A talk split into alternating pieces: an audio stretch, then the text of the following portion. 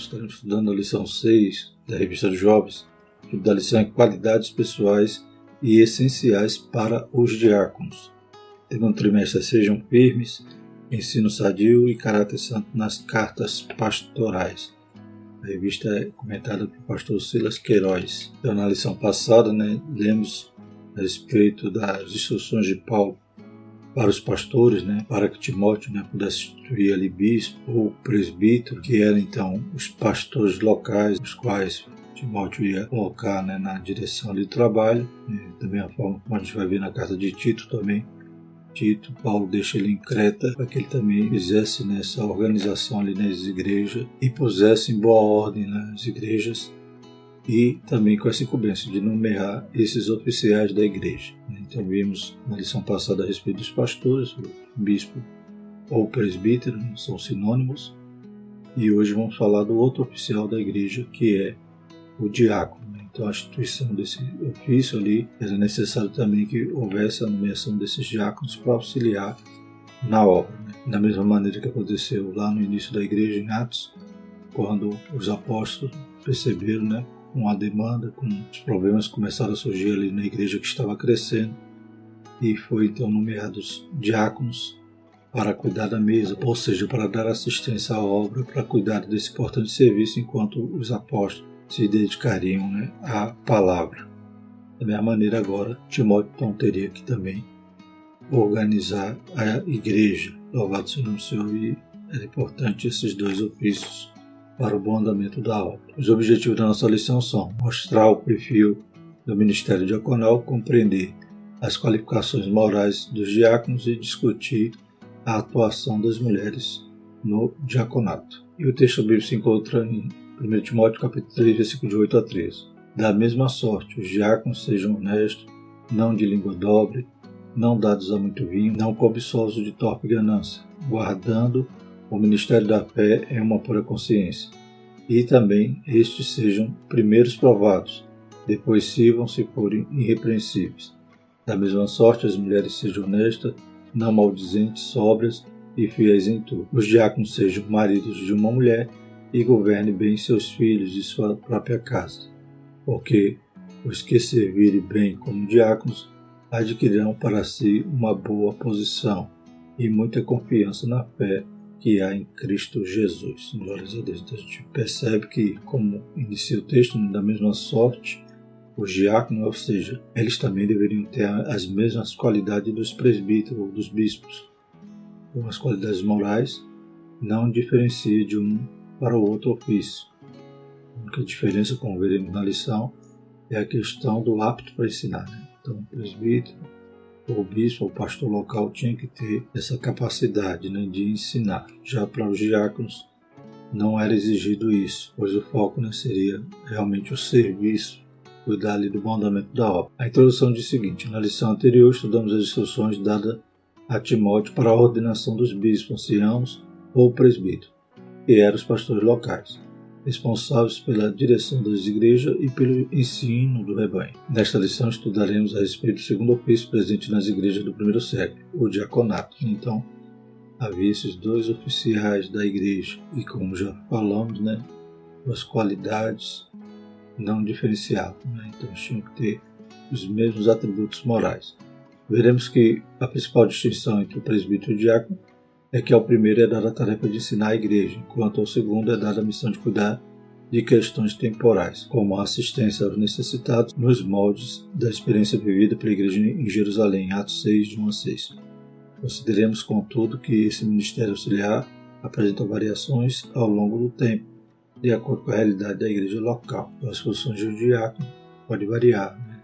de acordo com o local e também com o tempo, mas nesse momento né, que Paulo está orientando Timóteo a buscar essas qualidades desses oficiais, né, o que diferenciava apenas as atribuições dadas aos diáconos seriam essas, né, cuidar de assuntos temporais, assistência aos necessitados, né, e semelhante ao que aconteceu lá em Atos, quando os apóstolos né, viram que havia necessidade de separar homens para aquele importante negócio, importante trabalho para que eles pudessem se dedicar ao ministério da palavra. Primeiro tópico, o ministério diaconal. A origem dos diáconos. Os primeiros diáconos foram em Jerusalém, em Atos 6, de 1 a 6, na igreja liderada pelos apóstolos, sob a direção de Tiago, irmão de Jesus. Lucas narra que, crescendo o número dos discípulos, houve murmuração dos gregos contra os hebreus, porque suas viúvas eram desprezadas no ministério cotidiano. Né? Então, ambas as viúvas eram judias, porém haviam aquelas que eram nativas, né? haviam nascido ali, falavam o idioma né? aramaico ou né? conheciam o hebraico, e havia também aquelas judias, né? viúvas, que adivinham né? das nações onde falava grego. Né? Então, com a diáspora, né? desde o momento que a Síria levou as dez tribos para o cativeiro e também Babilônia levou Judá? Então havia espalhado por todo o mundo judeus e muitos viveram em países né? que a língua era o grego. E sendo que sempre quando tinha aquelas festas em Jerusalém, convergiam né, esses judeus para aquelas festividades. E já havia, né, como diz aqui na lição, essa polêmica né, entre os judeus nativos e os judeus helenizados, ou seja, judeus com fala grego. E até mesmo o auxílio e assistência social que havia entre os judeus gerava também algumas divergências em relação ao trato. Né? Ah, normalmente as nativas, ou o judeu nativo que era assistido, tinha preferência aos outros. E isso importou para a igreja. Né?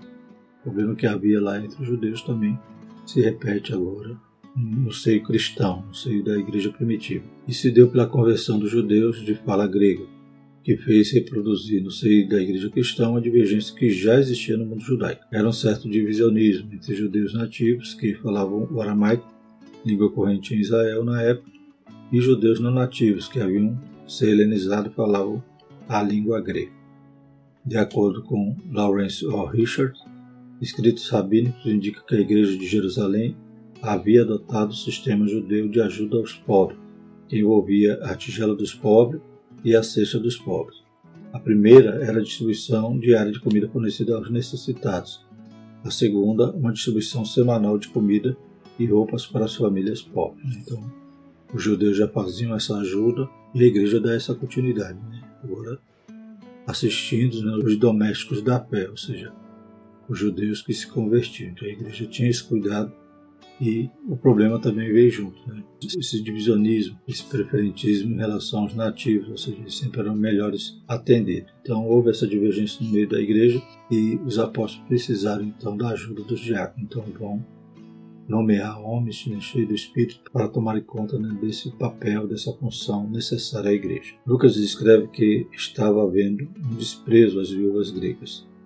Os apóstolos então precisaram agir para resolver esse problema interno. Foi nesse contexto que surgiu a necessidade de instituir sete varões como assistentes auxiliares para servir às mesas, enquanto os dirigentes espirituais, os apóstolos, cumpriam integralmente o ofício que lhe cabia e era essencial para a vida da igreja, preservar na oração e no ministério da palavra. Né? Então já tinha essa importante função, toda essa assistência social, eles estavam incumbidos de prestar né, e deixar os apóstolos né, nesse ministério da oração e da palavra. Segundo subtópico, com duplo ministério. Embora Lucas não use o substantivo diáconos, aquele que serve como título para identificar os sete varões eleitos pela Igreja de Jerusalém, é consensualmente admitido que ali se deu a instituição do diácono. Né? Então a gente tem que entender também essa diferença. Né? É, servir no grego né, é diaconia. Né? Então, às vezes, pode estar se referindo ao ofício, como está acontecendo agora na instrução de Paulo a Timóteo. Mas, em outros casos, é simplesmente o serviço cristão, que todos temos que ser diácono nesse aspecto. Né? O próprio Jesus foi diácono ao lavar ali os pés dos discípulos. Né? Paulo mesmo dizia que também ele era um diácono. Então, independente do, da posição do cargo do ofício, ser diácono, ou seja, servir um ao outro, é uma obrigação de todo cristão. Então, em Lucas, não está claro ali que eles foram nomeados esse ofício, mas mostra que eles foram separados para essa função. Então, implicitamente demonstra né, que ali foi a primeira nomeação de diáconos. Bem porque o termo grego diaconia, serviço ou atendimento, está presente no versículo 1, enquanto o verbo diaconel, servir, aparece no versículo 2. Em ambos os casos, a referência está ligada a servir as mesas. No versículo 4, o termo diaconia, serviço, volta a aparecer, agora, contudo, na expressão ministério da palavra também, ministério, né, o serviço, diaconia. Né? Então, agora o termo então, volta a aparecer no ofício ali dos apóstolos. Assim são dois ministérios, ou serviço distinto, o principal de servir a palavra e o auxiliar de servir as mesas. Né? Então, ambos são serviços ou ministérios. Né? Um duplo ministério estava estabelecido, realidade que seria reproduzida nas demais igrejas do Novo Testamento. A síntese é: tanto presbítero quanto diácono são servos, diáconos, no sentido comum do termo. Contudo, o primeiro serve a palavra, o segundo as vezes. Em outros trechos do Novo Testamento, o mesmo vocábulo grego vai aparecer com um sentido amplo, servos, e com sentido específico, o ofício diaconal, como veremos no tópico 3 dessa lição aqui na carta a Timóteo, né, então está demonstrando aqui o sentido específico, ou seja, o ofício né, diaconal. Então havia a necessidade de instruir os presbíteros e também os diáconos. Terceiro subtópico, bispos e diáconos. Como já vimos, Paulo instituiu o presbítero nas diversas igrejas que fundou em suas viagens missionárias. Éfeso foi uma delas. Atos 20, 17. Lucas relata em Atos 14, 23 e havendo-lhe por comum consentimento eleito anciões em cada igreja, orando com jejuns, encomendaram ao Senhor em quem havia crido. De igual sorte foram ordenados diáconos, como se vê na carta aos Filipenses, na qual Paulo saúda todos os santos em Cristo Jesus que estão em Filipos com os bispos e diáconos. Então, o sentido específico desse termo grego, diaconia, é o oficial diácono juntamente com o presbítero ou com o bispo, né? mais uma vez frisando, são sinônimos, tratavam então da obra ali, da organização das igrejas. E veremos mais à frente que também esse termo aparece em outros textos, né, com sentido geral, né, que todos nós somos diáconos, todos nós devemos servir. Segundo tópico, as qualificações dos diáconos. Primeiro subtópico, diferenças determinantes. Entre as qualificações dos presbíteros, pastores locais, e dos diáconos há uma diferença determinante: a aptidão para ensinar. Então, os primeiros, os presbíteros, têm que ter essa aptidão, né? tem que ter essa característica distinta do diácono. É somente exigida dos bispos, né? está lá em 1 Timóteo 3,2. Isso reforça que já foi dito: o pastor é o responsável por dirigir e ensinar a igreja, contando com o auxílio direto do diácono, a quem é dada a tarefa de atuar na esfera administrativa como nos assuntos do templo na arrecadação de finanças e donativo e na assistência aos necessitados. Né? Então, os serviços são variados. Na própria igreja primitiva a gente vê em alguns textos essas funções que os diáconos exerciam, como a gente já falou, isso aí varia também com o tempo e lugar. Importante frisar né, que dos diáconos que foram nomeados lá em Atos, né, a gente viu que eles também tinham, né, além da função, além do sentido específico que eles tinham que atuar, eles tinham outros dons. Né? Deus usava eles de outra forma, como Felipe, que foi evangelista. Né?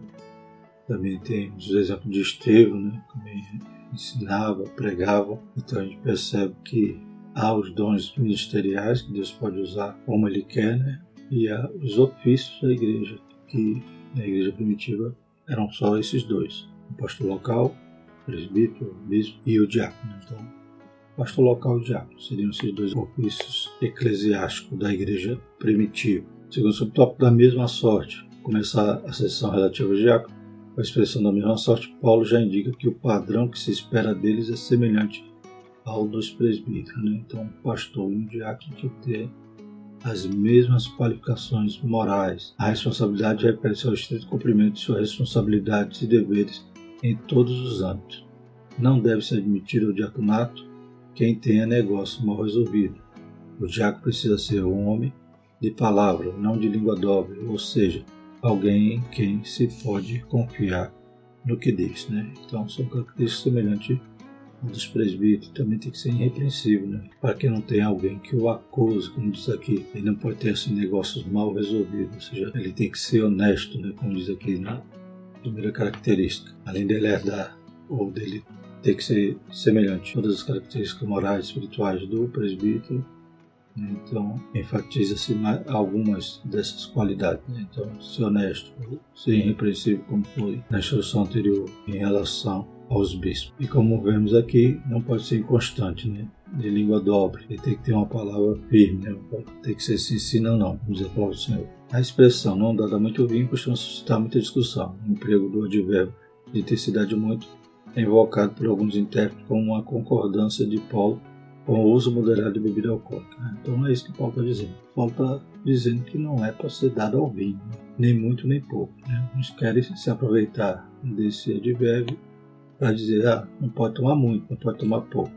Então, não é isso que Paulo está dizendo. Isso, contudo, destou do conceito do próprio apóstolo quanto à abstinência do vinho, versículo 18, 1 Coríntios 10. Por isso, considera-se que ele estava se referindo a um vinho não fermentado, não embriagante, e ainda assim recomenda a moderação, em função das práticas pagãs da época, que consistiam em glutonaria. Nossa conduta prudente sempre é abster-se de toda aparência do mal. Como diz em 1 Coríntios 10, não erreis, nem os devassos, nem os idólatras, nem os adultos, nem os efeminados, nem os sodomitas, nem os ladrões, nem os avarentos, nem os bêbados, nem os maldizentes, nem os roubadores herdarão o reino de Deus. Então Paulo sempre vai ensinar nessa direção. Então podemos torcer o texto e dizer, não, muito vinho quer dizer que pouco pode. Não, não é isso que Paulo ensina. Esse é o subtópico completando o rol. Assim como os presbíteros já deveriam ser vigilantes em matéria de dinheiro, afastando-se da cobiça. Contentamento e moderação são fundamentais para nos livrar de toda ambição ou desejo imoderado por bens ou riquezas. Paulo enfatiza isso no versículo 9 a 12, do capítulo 6 da primeira a Timóteo, especialmente no versículo 10. O amor do dinheiro é raiz de toda espécie de males. Né? Então, esse candidato ao diaconato, ele não podia ser cobiçoso de torpe ganância, tinha que exercer o contentamento. Né? Como Paulo dizia, sabia ter a mudança, sabia também passar necessidade. Glórias a Deus. Outra recomendação semelhante à dos presbíteros diz respeito à vida conjugal e à liderança da família. A expressão marido de uma mulher não é apenas uma reprovação à poligamia, mas também ao divórcio e ao novo casamento fora das hipóteses bíblicas de exceção, quando esgotada todas as possibilidades de reconciliação. Né? Então, além de ser fiel, né? além de ser marido de uma só mulher, não ter outra, ainda tinha também esse aspecto de ser a mulher da sua mocidade. Né? Então, não aquele que ficava casando, separando, casando, separando. Não sei como diz aqui, se fosse uma causa de exceção do divórcio, né? ou seja, adultério. Mesmo assim, ainda havia necessidade de se esgotar toda a possibilidade de reconciliação. Né? Se houvesse perdão, é o que Deus deseja, né? mas caso contrário, nessa hipótese ainda poderia haver o divórcio. Marido de uma só mulher quer dizer isso, marido da mesma mulher, a mulher da sua mocidade. A outra exceção, é claro, seria né, a viuvez. Né? Paulo inclui ao diácono a recomendação de que guarde o mistério da fé em pura consciência deve estar convicto de sua salvação em Cristo e não terem nenhuma culpa que possa lhes abalar a fé. Somente homens que tenham todas essas qualificações e forem primeiros provados e atestados como irrepreensíveis poderão ser ordenados ao importante ministério diaconal. Um diácono também tinha que ser provado, né? enquanto o presbítero não poderia ser um neófito, né? tinha que ter aptidão para ensinar como é que um neófito poderia fazer assim. Esse diácono também ele era provado antes, né?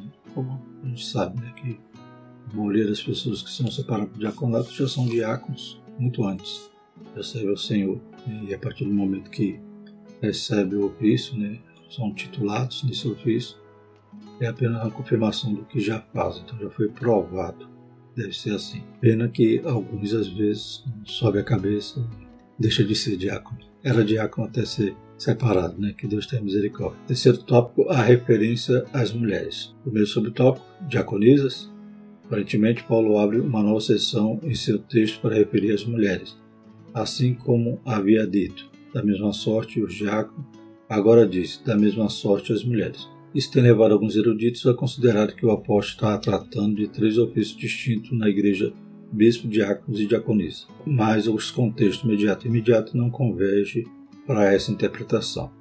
As mulheres sempre exerceram um papel de alta relevância no serviço cristão, sendo sempre bem reconhecidas, principalmente pelo apóstolo Paulo, como na referência que faz a uma distinta mulher de nome Febe, que servia, né, até entre colchete, ou seja, provavelmente aqui é o termo diáconos, né? aquele que serve, servia na igreja que estava em Sencreia, está lá em Romanos 16.1.